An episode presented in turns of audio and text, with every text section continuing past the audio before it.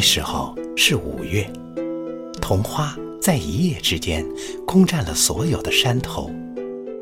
或许历史是由英雄们缔造的，但岁月，岁月对我而言，却是因为花的禅让被写就的。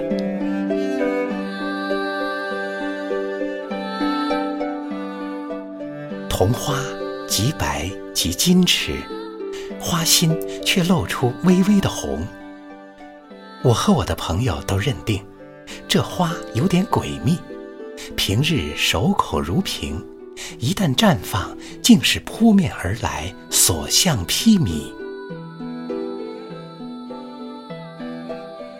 车子停在一个客家小山村，走过紫苏茂盛的小径，我们站在高大的桐树下。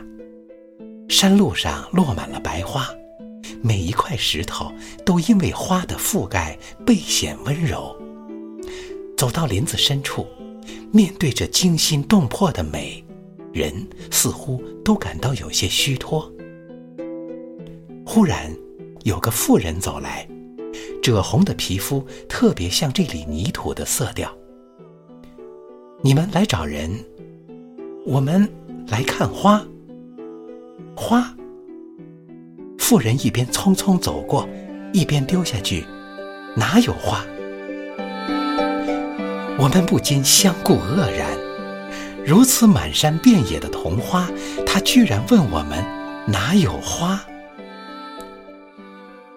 这让我想起少年时游狮头山，站在庵前看落日，但见晚霞红艳，云海尽染。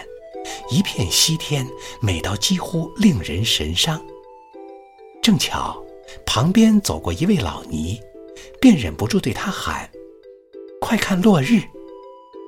落日，天天都是这样。”老尼双眉低垂，无动于衷。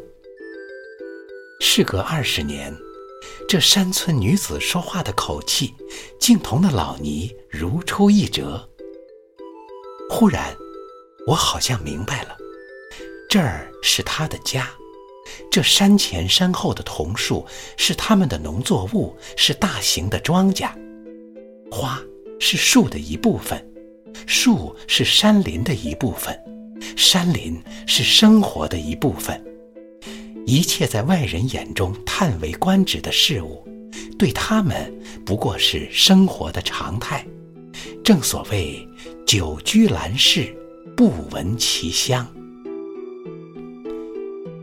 年年桐花盛开的季节，我总想起那妇人，走过绵延起伏的花海，而不知有花。